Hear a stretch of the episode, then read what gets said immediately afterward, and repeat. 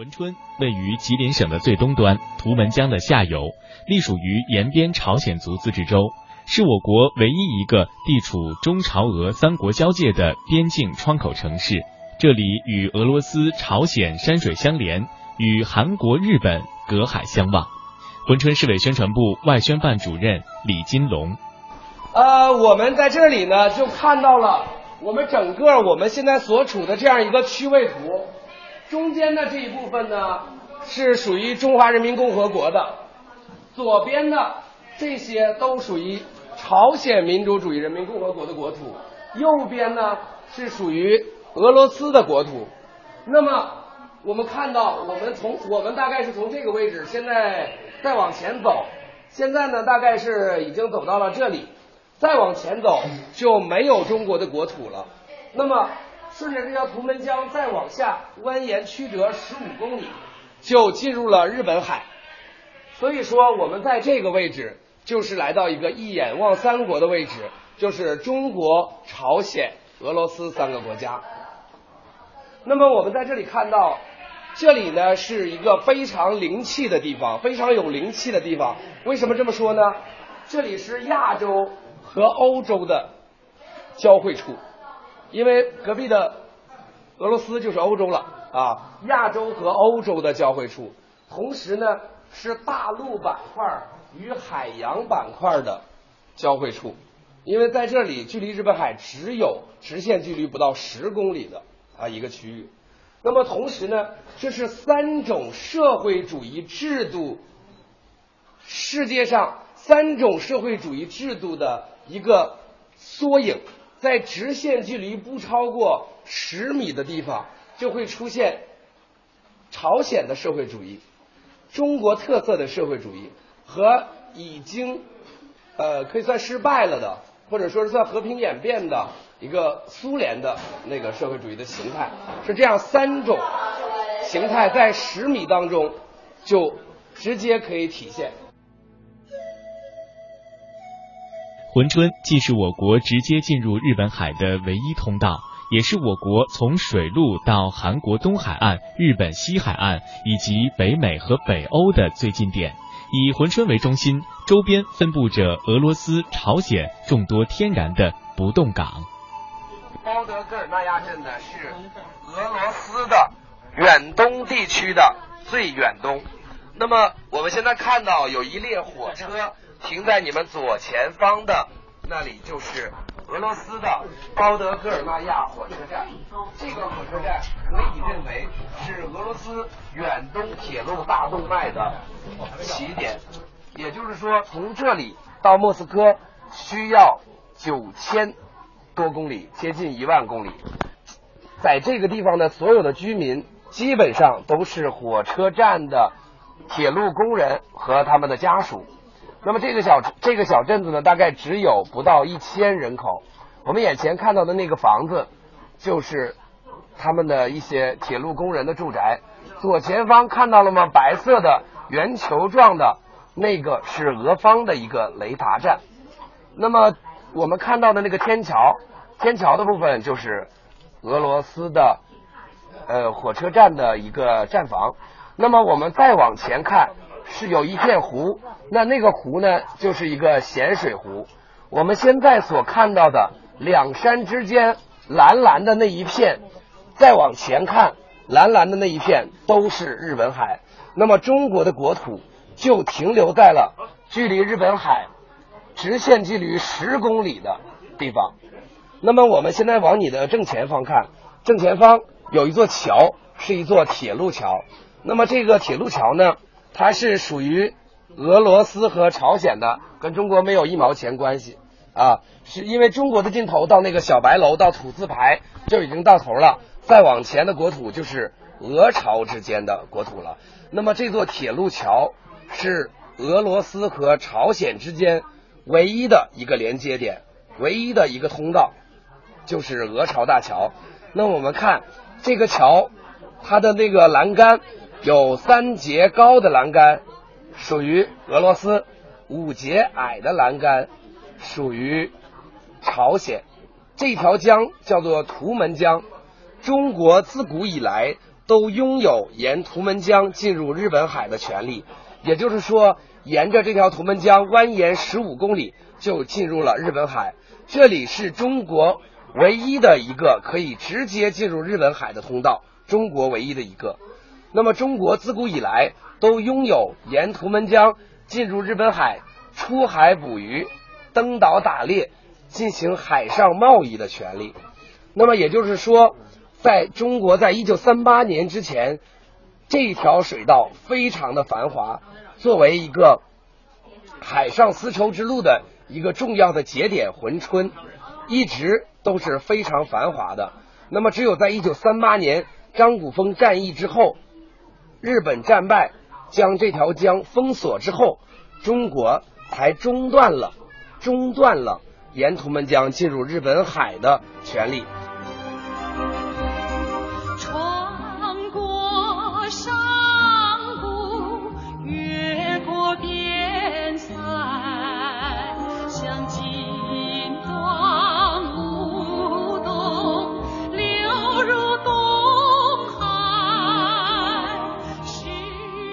图门江发源于中朝边境长白山山脉的主峰东麓，江水由南向北，先后流经我国的合龙、龙井、图门和珲春四县市。此外，还有朝鲜的两江道、咸镜北道，俄罗斯的滨海边疆区的哈桑区，在俄朝边界处注入日本海。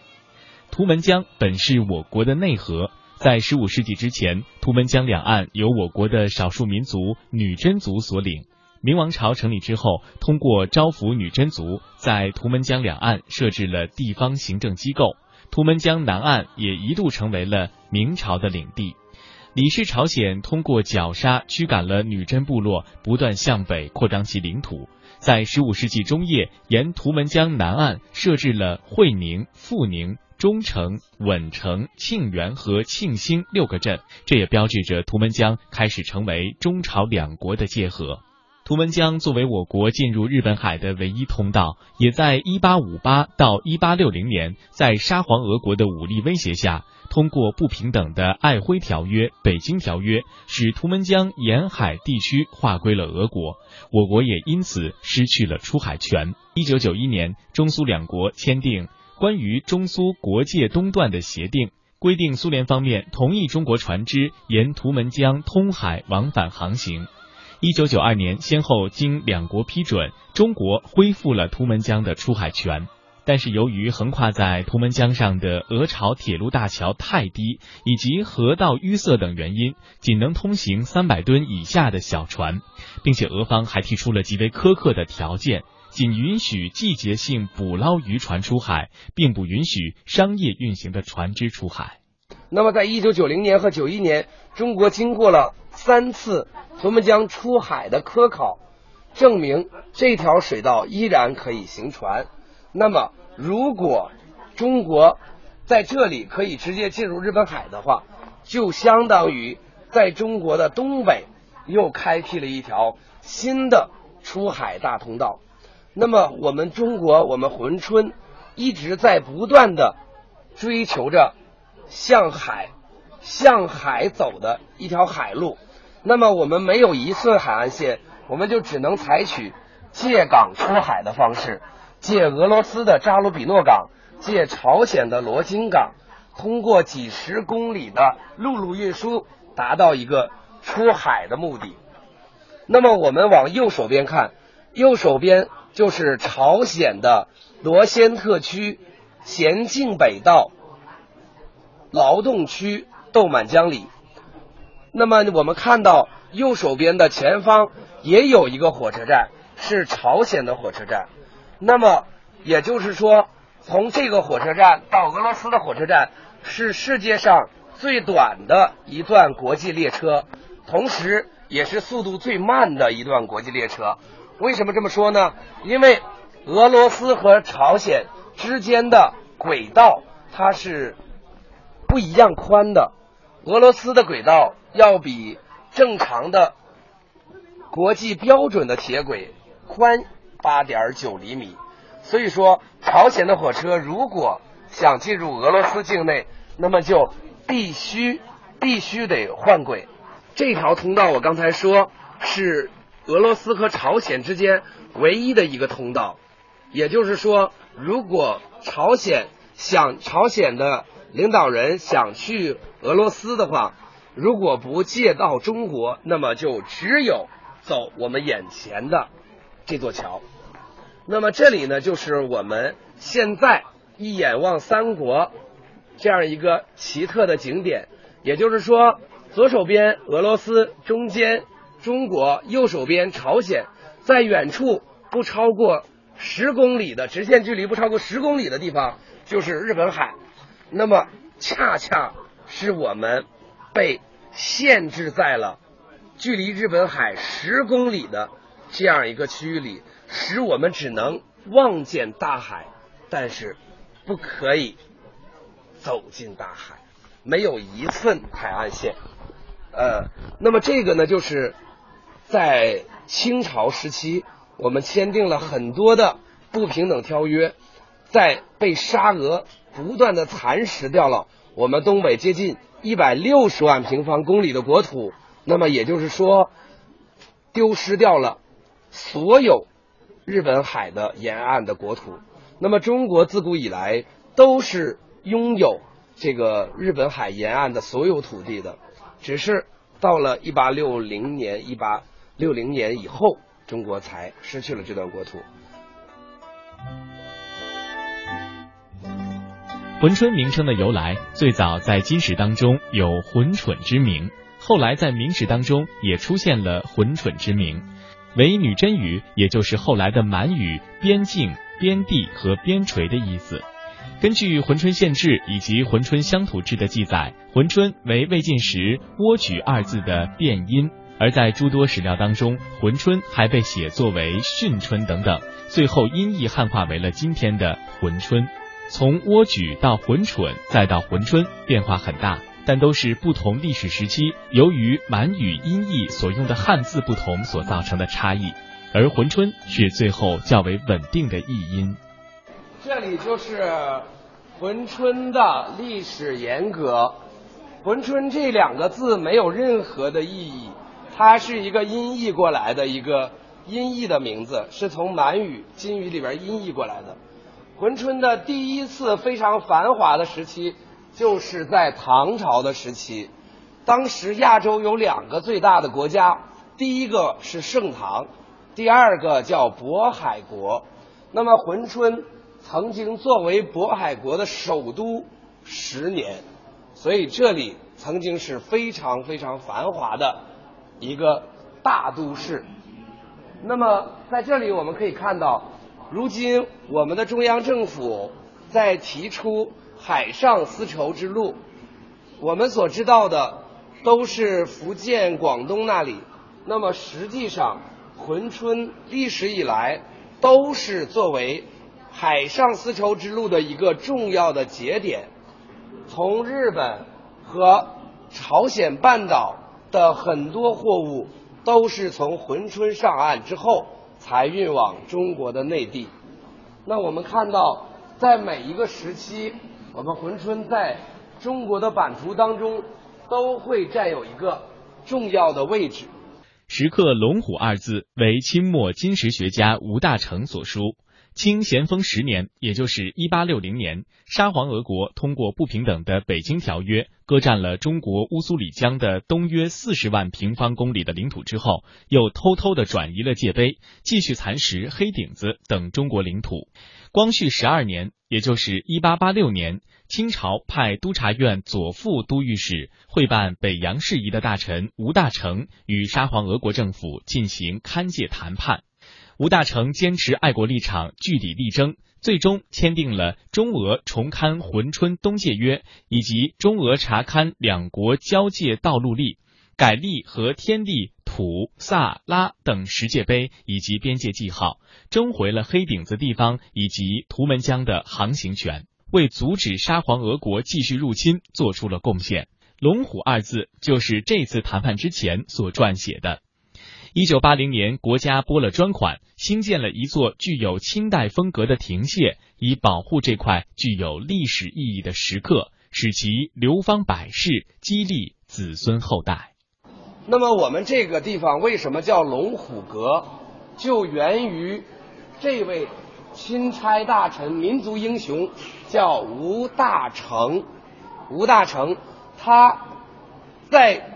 作为钦差大臣来勘界的时候，与沙俄谈判据理力争，但是仍然还是没有得到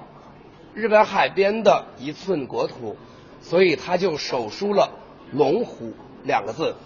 就是取意珲春，取意中国龙盘虎踞，守住这块国土，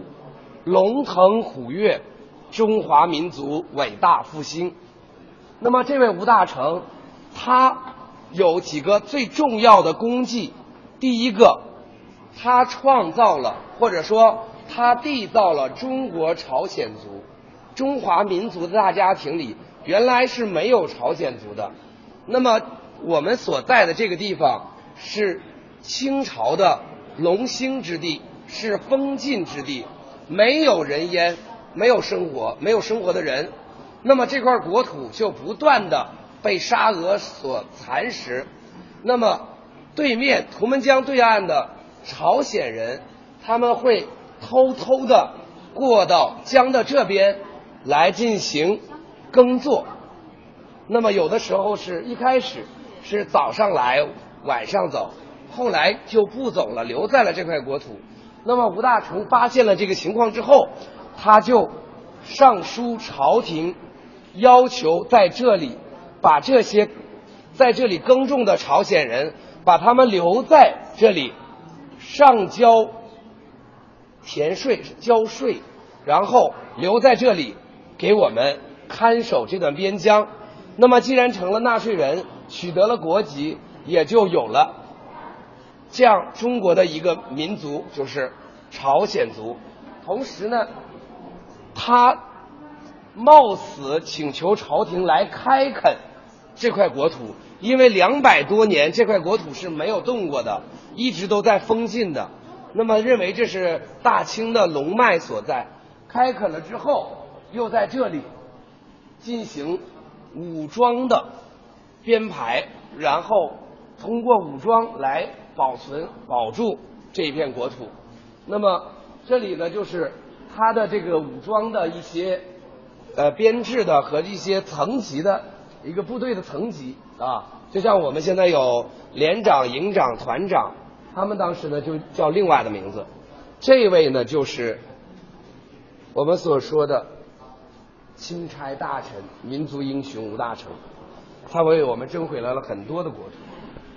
我们在这里呢，就可以形象的通过这个图版，可以形象的看到中国通过几个不平等条约所丢失的国土，包括黑龙江以北、图们江以北，一直到我们珲春现在的这个位置，所有的日本海沿岸的国土全部失去，包括比台湾岛还要大几倍的库页岛，现在叫萨哈林。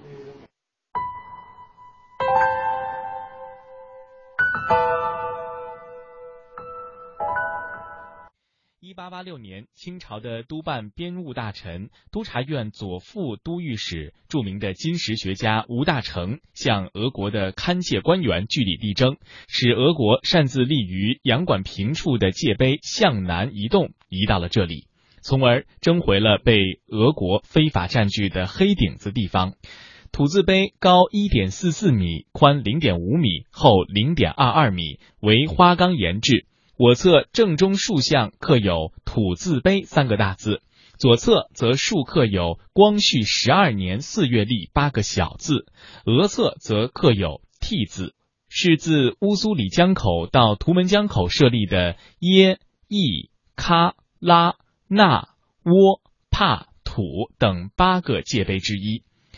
一九六零年，我国政府为了保护这一具有历史完整的疆域标志不受江水的冲毁，筑有高六到八米不等、长一千八百六十米的江岸护堤。这几块界碑就是我们需要立的界碑，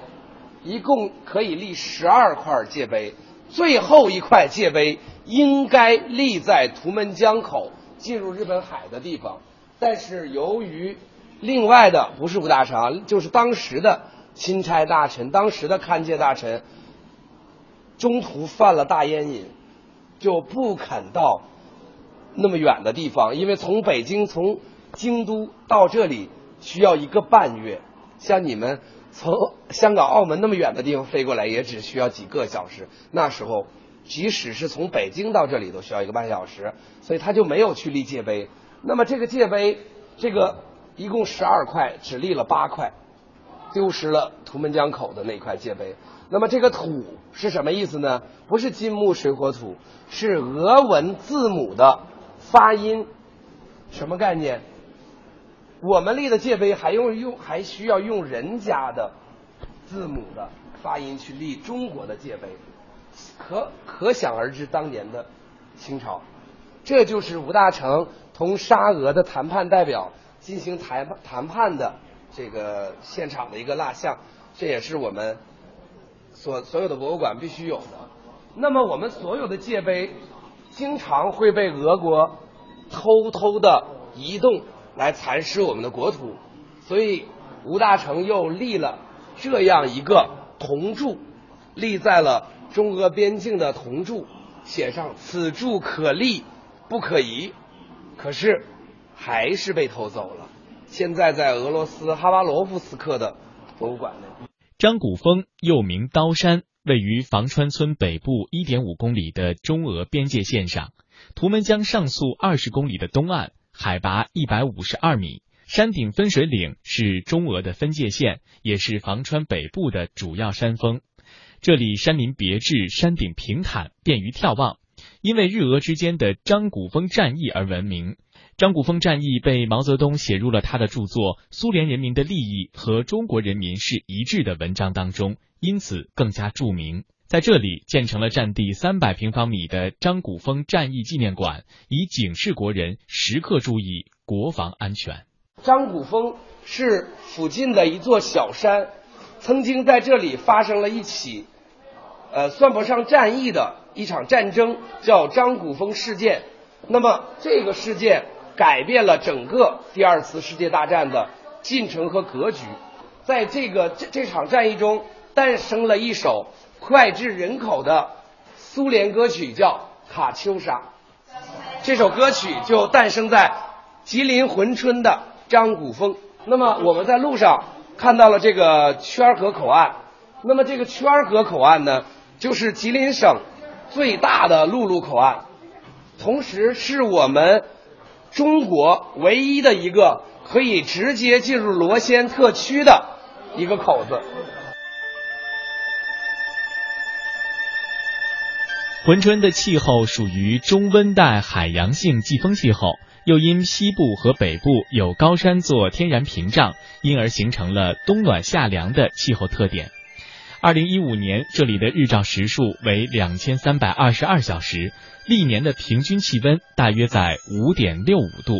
无霜期长达一百四十到一百六十天，秋霜多在九月下旬出现。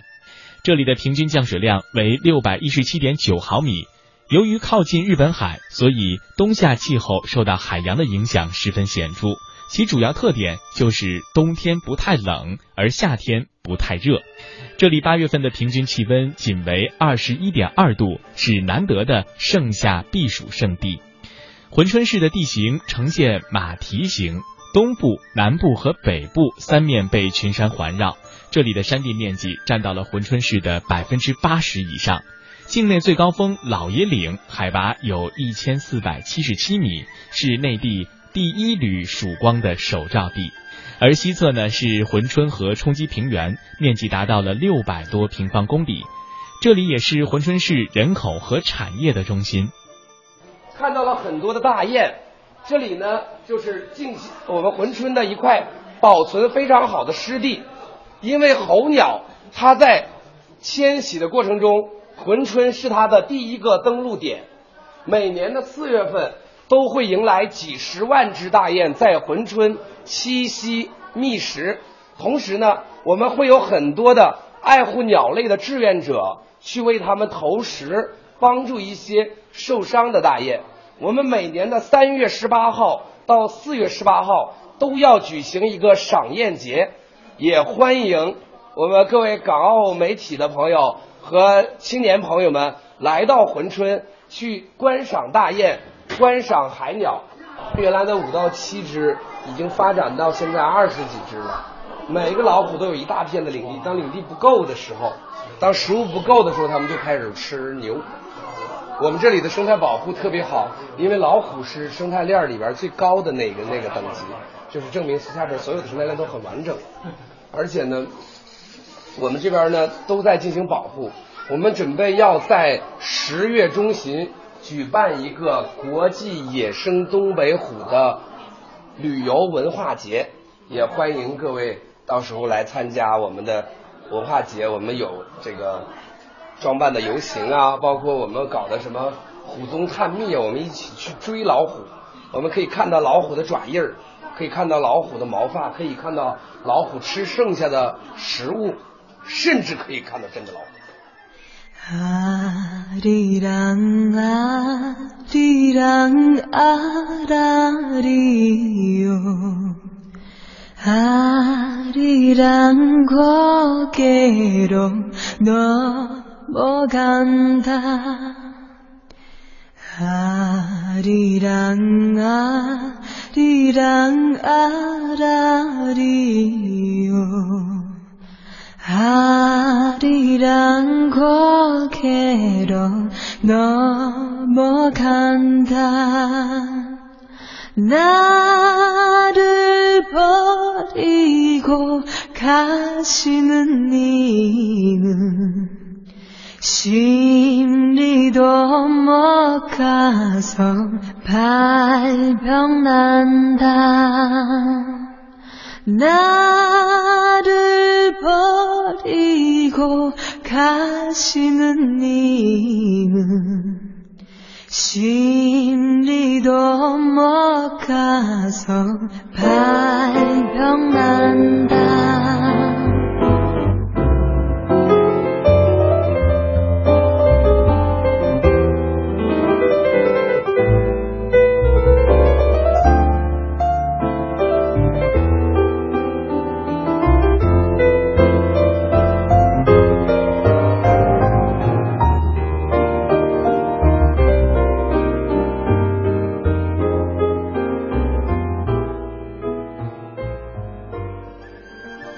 珲春这个地方是一个多民族汇聚、多种文化交融的地方。这里汉族人口占到了百分之四十九点六，朝鲜族占到了百分之三十九点八，还有百分之十是满族。珲春是我国唯一一个地处中朝俄三国交界的边境城市，与朝鲜临江相邻，与日本、韩国隔海相望，而这就是珲春独特地理位置的魅力所在。所谓雁鸣闻三国，虎啸惊三江，花开香三林，笑语传三邦，这是对珲春的真实写照。而由于珲春地处图们江区域国际合作开发的核心地带，这里也被称作东北亚的金三角。我们为什么要在这里展示俄罗斯的文化呢？因为珲春距离俄罗斯最近的城市就只有十几公里，所以说每天。都会有几千位俄罗斯游客来到珲春旅游、休闲、购物、观光。那么我们这里呢，就很多很多的生活习惯和很多的牌匾，很多的商家都采取最有俄文的这样的一些地方。那么在珲春呢，我们开辟了很多的跨国旅游线路，比如说。我们去朝鲜的罗先两日游，可以直接去办到去罗先啊，大概费用是八百块钱左右两日游。那么还有就是去俄罗斯的旅游线路，现在的团费已经降到五百五十块钱三日游，价格非常便宜。那么还有就是我们所创造的环形跨国游，什么概念？原来呢是先去朝鲜，再回中国，再去中俄罗斯，再回中国。那么现在就不需要了，是。去了朝鲜之后，可以直接去俄罗斯，然后再回到中国。在其他的除了欧洲的那些欧盟那里边以外，其他的地方很少有这种可以去第三个国家，然后从第三个国家回到本国的这样一个旅游的线路。那么同时呢，我们的借港出海现在已经非常的顺畅了。借俄罗斯的扎卢比诺港，借朝鲜的罗津港，通过日本海出海之后，采取绕过朝鲜半岛，再回到中国的上海、福建、黄埔、广东的黄埔，就是采取了这种内贸货物跨境运输。中国的货物，珲春这边的货物，如果需要运到广东，那么就不需要再走国内的大连港或者是营口港，可以从珲春这里出海，通过海海上运输的方式，会节约大笔的资金。